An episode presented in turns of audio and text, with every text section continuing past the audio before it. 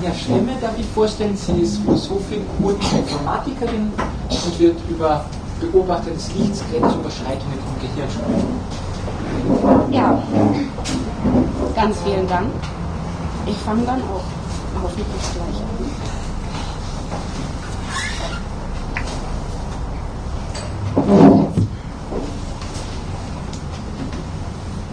Und zwar möchte ich beginnen mit ganz einfachen Beobachtungen, die wir alle machen und die uns zu einem ganz eigenartigen, gleichsam neuronalen Weltbild geführt haben. In diesem stürzen wir dann allerdings sehr heftig über die Frage der Illusion, die uns dringend dazu auffordern, die Frage der Relationen zu klären. Der Relationen zwischen Welt, Wahrnehmung und Gehirn und der Rolle, die das Gehirn in diesem Spiel spielt. Können wir hier eine Vorstellung entwickeln, so denke ich, ergeben sich spannende Konsequenzen, die dann eventuell auch den Beobachter durchscheinen lassen können. Ja, Beobachtungen machen wir ja alle. Steine rollen Berge hinunter, Äpfel fallen gelegentlich von Bäumen, Spaghetti zumindest mir gelegentlich von der Gabel. Wir finden oder fanden also unsere Naturgesetze und stellen fest, dass fast alles wunderhübsch geordnet scheint. Die letzte Ebene, die Ebene der allerkleinsten Teilchen, Wellen, Teilchen, Strings, scheint vielleicht etwas rätselhaft, aber nichtsdestotrotz. Unsere Alterserfahrung scheint die Physik zu bestätigen. Wir alle benutzen Handys, wir bauen Raumschiffe, fliegen zum Mond oder der Vortrag über Nanotechnologie gerade hat uns Eindrückliches vorgeführt. All dies scheint unsere Physik eben zu bestätigen. Und auch das Gehirn funktioniert anscheinend nach unseren Naturgesetzen. Neuronen feuern munter in der Gegend herum, was nichts anderes heißt, als dass sie Flüssigkeiten synthetisieren, Aktionspotenziale ausbilden und diese Flüssigkeiten im Gehirn Neurotransmitter genannt an andere Zellen oder Neuronen verteilen. Daneben scheint das Gehirn aber noch weitere ganz substanzielle Dinge zu tun. Der Serotoninspiegel bestimmt unseren Grad an Traurigkeit. Dopamin sorgt für das gute Gefühl, wie es in vielen Drogeninteraktionen eine Rolle spielt. Und verschiedene Patienten zeigen uns ganz spannende Dinge. Der Patient JI, gemeinhin werden sie so abgekürzt, zum Beispiel sah nach einer Schädigung bestimmter visueller Areale keine Farben mehr. Eine Patientin abgekürzt LM, sah nach einem Schlaganfall und einer selektiven Schädigung ganz kleiner Areale, ungefähr hier hinten glaube ich, keine Bewegungen mehr. Die Welt wurde für sie gleichsam zu einer Abfolge statischer Bilder. Oliver Sacks, Ramachandran und Antonio Damasio haben uns hier Fälle vor Augen geführt, die scheinbar eine ganz alte Frage ganz drängend neu stellen. Sind wir nichts weiter als Gehirne mit etwas Körper drumherum? Was tun wir da?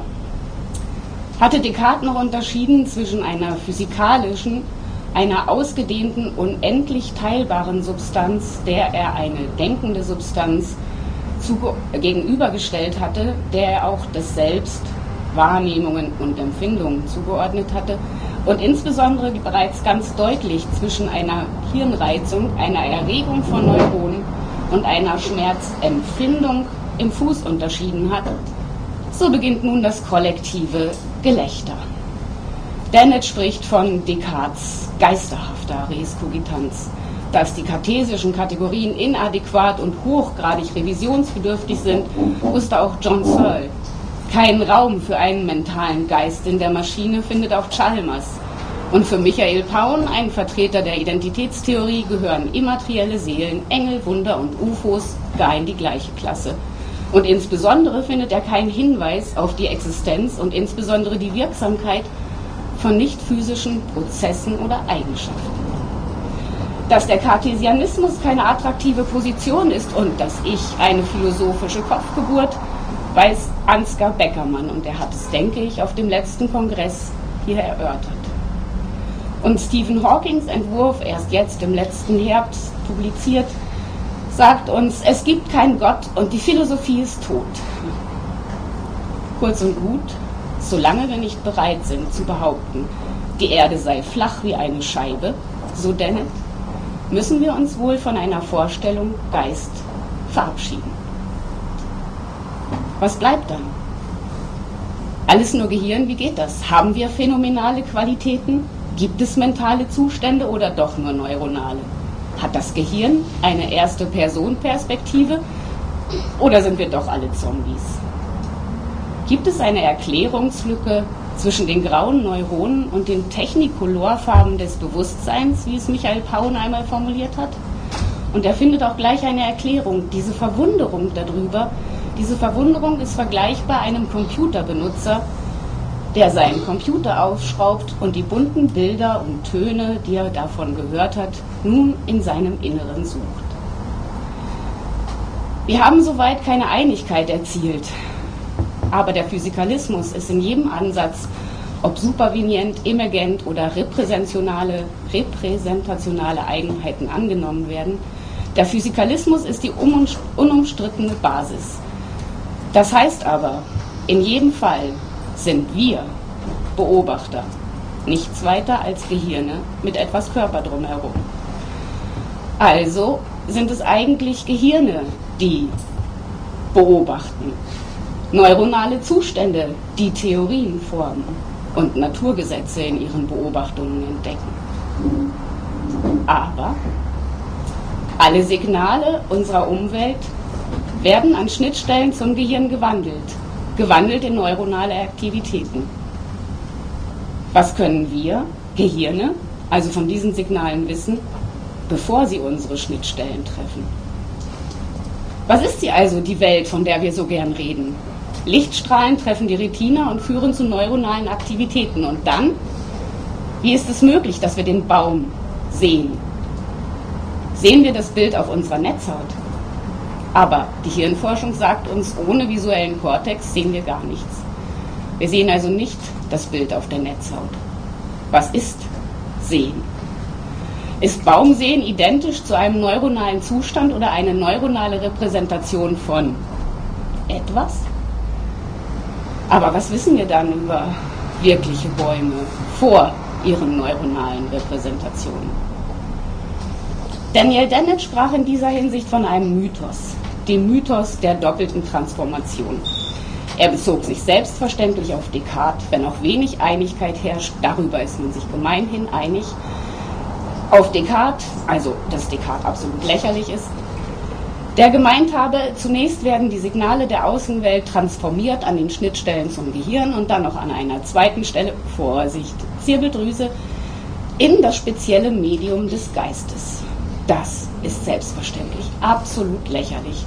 Und niemand, der sich heute mit der Thematik Gehirn und Geist oder Gehirn auseinandersetzt, glaubt ernsthaft mehr an sowas. Und denke ich, vielleicht müssen wir Entschuldigung, keine substanziellen Fragen stellen oder das Medium des Geistes klären oder einen speziellen Ort im Gehirn suchen.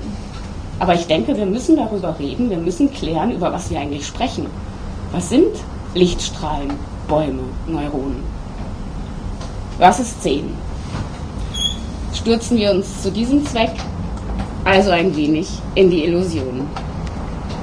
Ich würde Sie jetzt bitten, das schwarze Kreuz in der Mitte einen Moment zu fixieren und nicht dem leeren Punkt zu folgen. Was sehen Sie?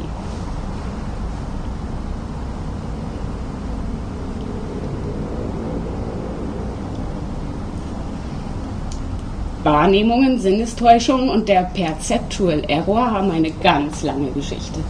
Schon die alten Griechen haben sich gestritten. Unsere Sinne täuschen uns gelegentlich, meinen die einen, Platon zum Beispiel.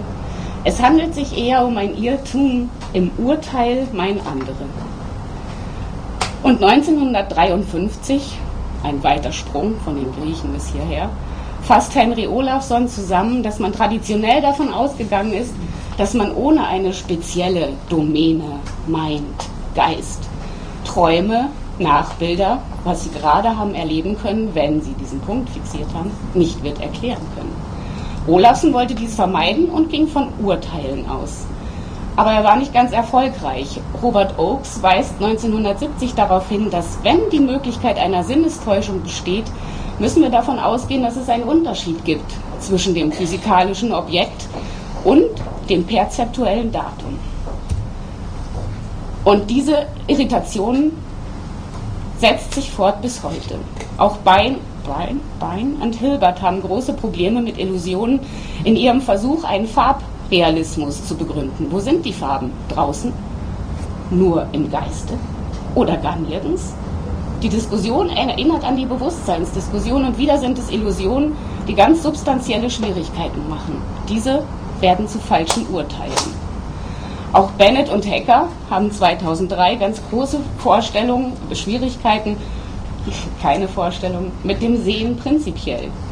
Sie sagen, sie lassen wirklich kein gutes Haar an überhaupt irgendjemanden, sie sagen, wir müssen kein Bild formen von den Dingen, die vor uns stehen, von den Objekten, denn die sind ja sichtbar.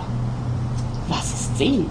Was heißt es, das Objekt ist sichtbar? Wo ist das Bild? Sie beziehen sich hier auf den Umstand, dass sogenannte visuelle Information über verschiedene Pfade verarbeitet wird. Und Bill Brewer weist 2008 darauf hin, dass wir es unbedingt vermeiden müssen, von einer Geistabhängigkeit der Illusionen zu sprechen. Brad Thompson weist auf den Versuch hin, äh, auf den erfolgten Versuch, es mit einer buchstäblichen gegenüber einer nicht buchstäblichen Präsenz zu versuchen, um Illusionen zu erklären und eine Form von direktem Realismus zu retten. Und da sind wir an dem entscheidenden Punkt. Auch für Dennett, Searle, Powell und Chalmers ist der naive oder direkte Realismus die Voraussetzung. Die Welt steht vor uns. Sie muss eigentlich nur verarbeitet werden. Damit gelangen wir also zur Gretchenfrage. Wie ist es mit der Welt und der Wahrnehmung? Für den Physikalisten kann es da keinen Unterschied geben. Die Welt steht vor uns. Es herrscht eher ein Bildverarbeitungsparadigma. Die Welt ist fix, der naive Realismus wird Voraussetzung. Das größte Problem, was machen wir mit den perzeptuellen Illusionen? Diese werden zu einem falschen Urteil, zu einer falschen Aussage oder einer falschen Proposition. Man könnte vereinfacht zusammenfassen, dass der Physikalist in seine Beobachtung stürzt. Sein Fokus liegt auf den Dingen, die er beobachtet. Auf der anderen Seite haben wir eine eher phänomenologische Sichtweise, der ist es bewusst, dass es da einen Unterschied zu geben scheint zwischen der Welt und unserer Wahrnehmung davon. Das Problem ist nur, dass auch dann das Gehirn in den Bereich der reinen Erscheinungen abdriftet. Was ist mit den neurologischen Phänomenen? Machen sie Sinn? Kann das Gehirn etwas mit dem Sehen zu tun haben? Wie verstehen wir das? Man könnte sagen, dass aus phänomenologischer Sicht der Fokus eher, nicht nur, aber eher auf der Tatsache des Beobachters liegt. Was machen wir nun? Nachdem dieser Kongress netterweise Crossing Borders heißt, würde ich vorschlagen, wir beginnen eine ganz fundamentale Grenzüberschreitung. Wir nehmen den Physikalisten an die Hand und gehen mit ihm durch die Illusion. Und wir versuchen zu beobachten, ohne zu vergessen, dass wir beobachten. Was haben wir also gerade gesehen? der grüne Punkt ist ein bisschen schwach. Ich, ich kann nur sagen, was ich gesehen habe. Wenn ich diesen, dieses Kreuz fixiere, sehe ich einen grünen Punkt, der sich im Kreis zu drehen scheint. Und ich sehe einen echten grünen Punkt. Also echt in meiner Wahrnehmung. Ich sehe ihn. Aber da draußen war eine wandernde Lücke. Die Phänomene hängen zusammen mit einem Nachbild, das entsteht, wenn wir lange auf eine Stelle schauen und einem weiteren Phänomen, das sich Scheinwahrnehmung nennt. Aber wie verstehen wir das? Was ist Sehen? Wie kann ich etwas sehen, was nicht da ist? War das ein Urteil, ein falsches Urteil? Der grüne Punkt, ein falsches Urteil? Was ist Sehen? Ich würde sagen, da draußen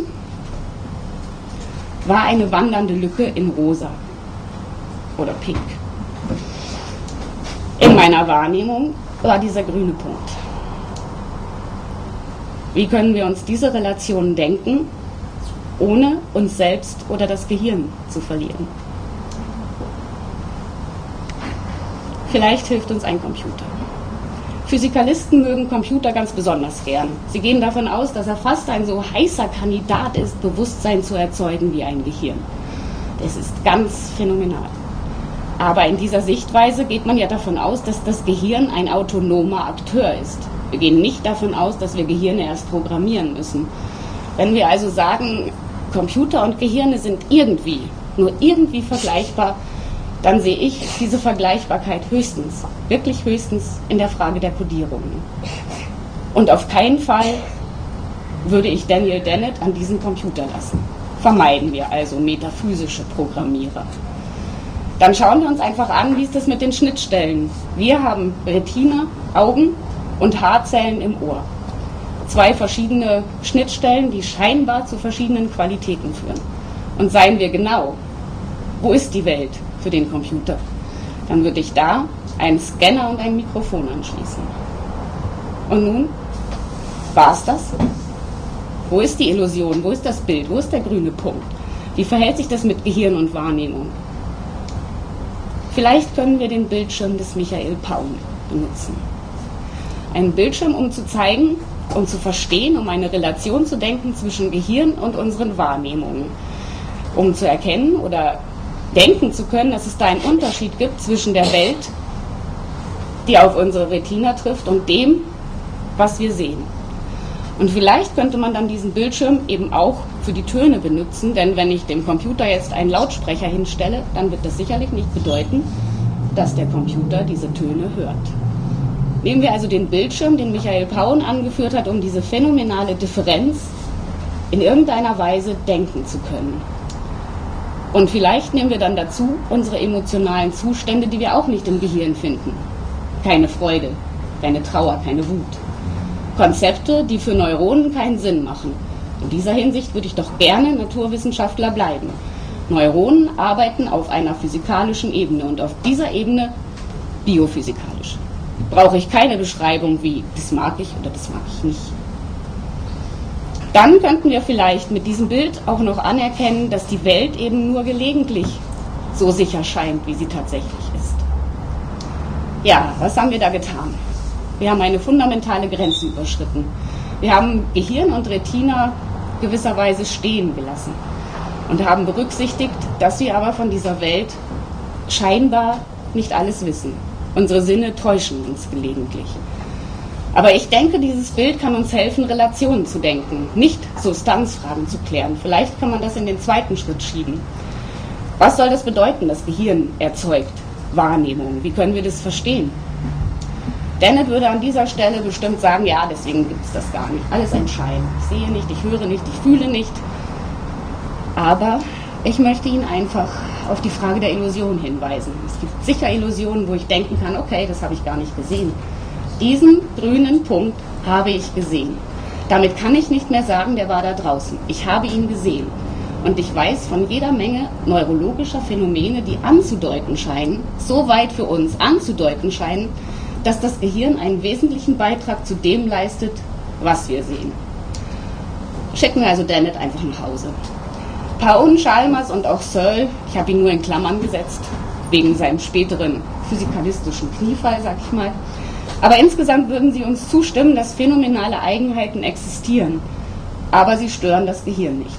Und unser Bildschirm stört ja den Computer auch nicht. Ein autonomer Akteur Computer braucht keinen Bildschirm. Warum sehen wir? Versuchen wir also zu beobachten, ohne zu vergessen, dass wir beobachten. Wo sitzt denn das Selbst? Müssen wir uns das Selbstdenken als einen separaten Prozess, erzeugt vom Gehirn, als ein Element auf dem Bildschirm, das vom Computer, vom Gehirn erzeugt wurde, das dann auch gestört sein kann? Oder müssen wir uns das Selbst eher denken als den ganzen Bildschirm, als die Summe unserer Wahrnehmungen und Empfindungen?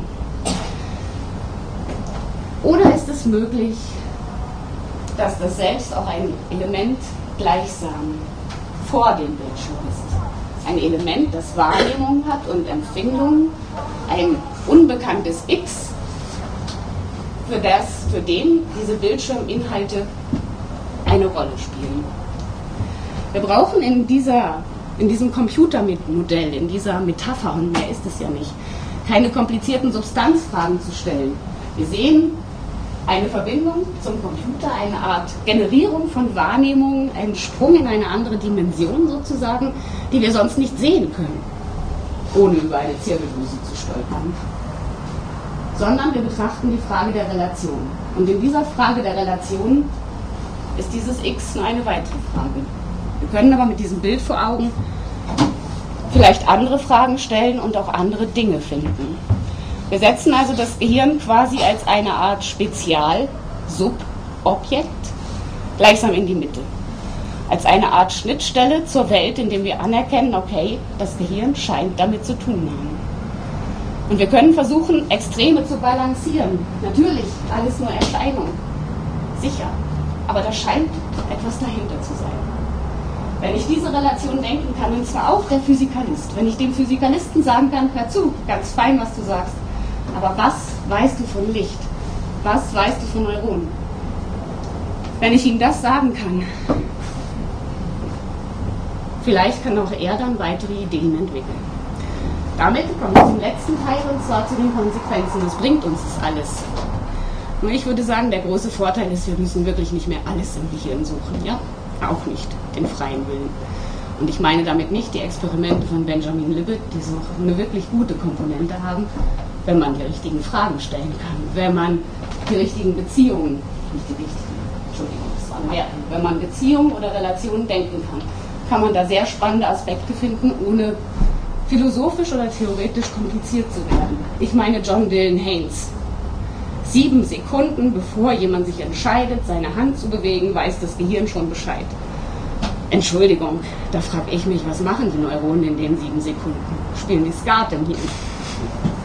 Ja, ich kann es nicht, es tut mir leid, ich beteilige mich gerade am Steinchenwerfen, aber da denke ich mir, sieben Sekunden, Kinders. Ja, Neuronen arbeiten im Millisekundenbereich.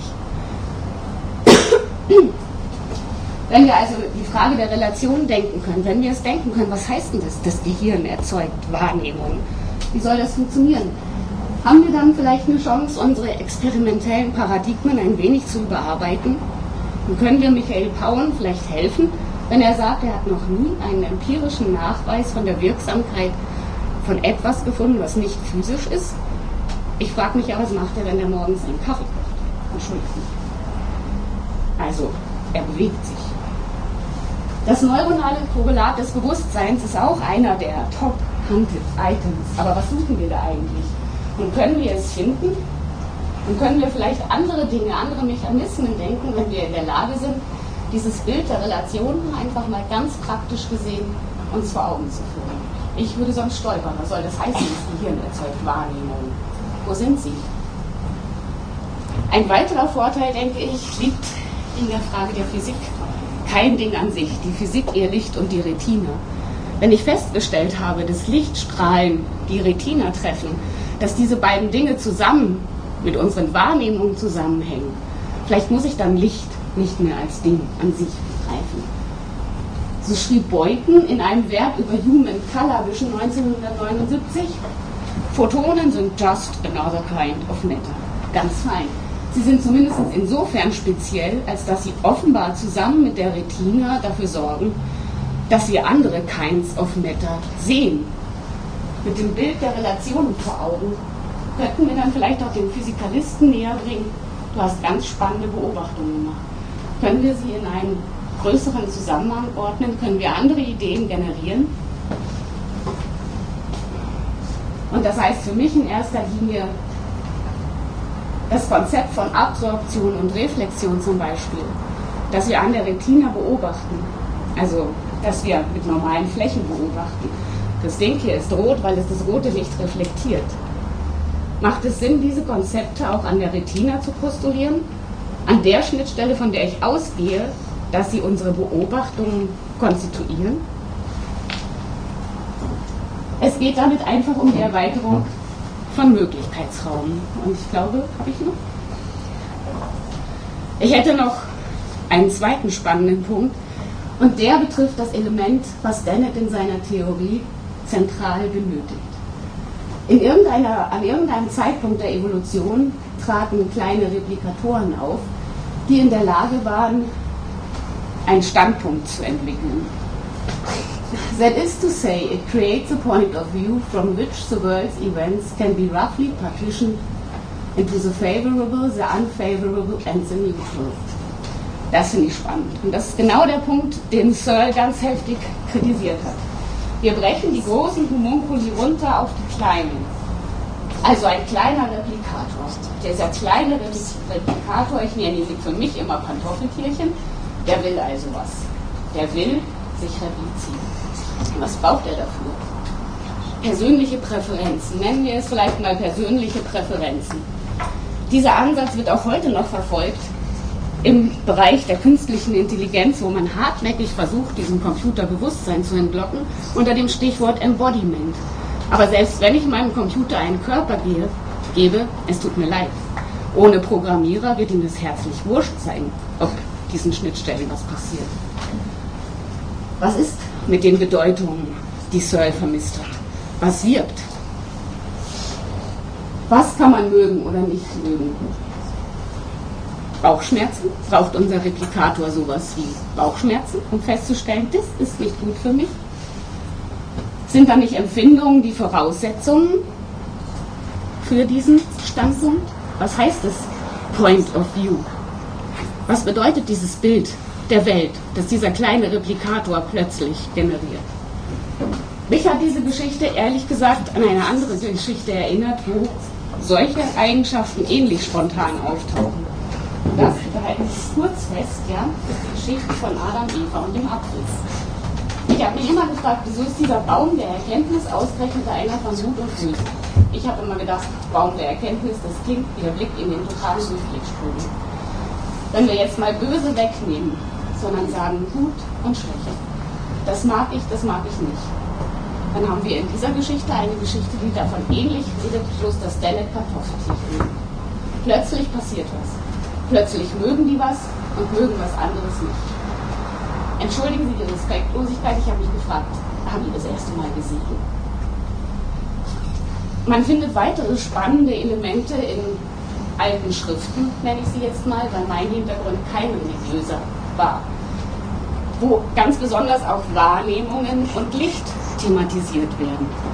Und zwar findet man ganz interessante Stellen in der Bhagavad Gita, ein Gedicht, das schon Wilhelm von Humboldt ganz fasziniert hat und das ganz alte Erzählungen beinhaltet.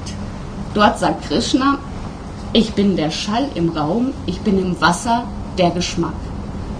Wahrnehmungen, ganz speziell.